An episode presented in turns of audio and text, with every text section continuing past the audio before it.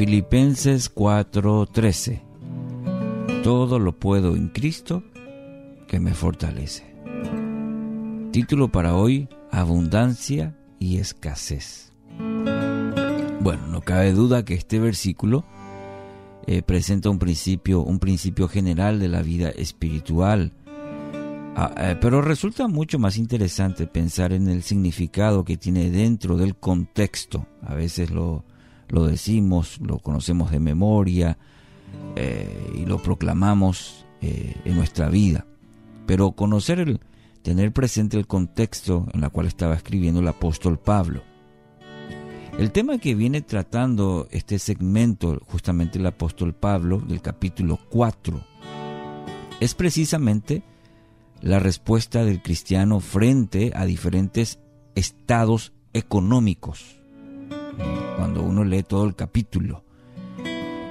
La iglesia de Filipos había enviado al apóstol una ofrenda y esta acción le produjo una gran alegría al apóstol Pablo. Aclara inmediatamente que su alegría no era tanto por la ofrenda en sí, sino por la oportunidad de dar para aquellos que andan eh, en soledad de vida. En lo que a él se refería, señala que su gozo frente a la ofrenda no es porque tenga escasez, pues he aprendido a contentarme, cualquiera que sea mi situación. Sé vivir humildemente y sé tener abundancia. En todo y por todo estoy enseñado, así para estar saciado como para tener hambre, así para tener abundancia como para padecer necesidad. Los versículos 11 y 12. Y luego agrega el tan conocido texto, todo lo puedo en Cristo que me fortalece, en el versículo 13. Entonces, tomemos nota de este contexto.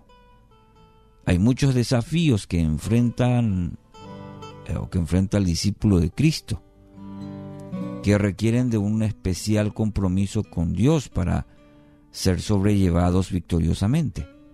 De todos ellos, sin embargo, Ninguno pone al cristiano frente a un peligro tan grande como el tema del dinero.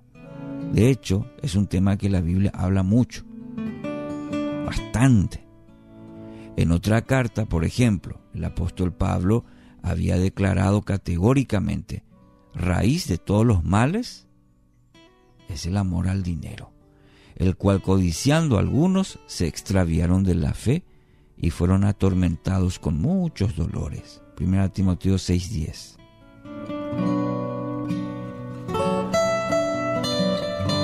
Em, algo no algo que posea mayor capacidad para robarse el corazón del, Hijo de Dios eh, no hay algo que se compare con el, el tema del dinero. Mm. No hay algo que eh, posea mayor capacidad para robar el corazón del Hijo de Dios que el tema del dinero, temas relacionados al dinero. ¿A qué peligros puntualmente se está refiriendo el apóstol eh, en el pasaje de hoy? Al reto de vivir en abundancia y en escasez. La abundancia trae consigo ese particular desafío de no ceder frente a la soberbia que producen las riquezas, confiando más en los tesoros de este mundo que en el Señor. Ese es el peligro de la abundancia. La pobreza, por otro lado, a creer que el dinero es la solución a todos los problemas de la vida. ¿eh? Cuando tenga dinero. El pobre es acosado por su necesidad a cada momento y puede llegar desde un lugar muy diferente al rico a estar obsesionado también por el dinero. Entonces, vea ambas cosas.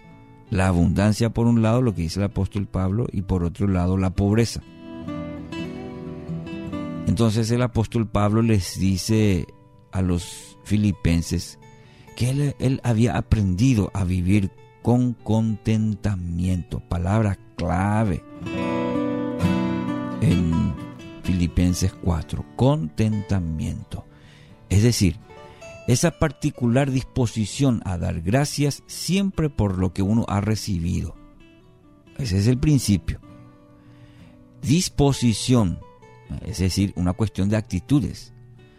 En que, en dar gracias siempre por lo que uno ha recibido, sin fijarse en lo que a uno le falta, que es lo que la sociedad hoy nos dicta, eh, el sistema, lo que nos falta justamente.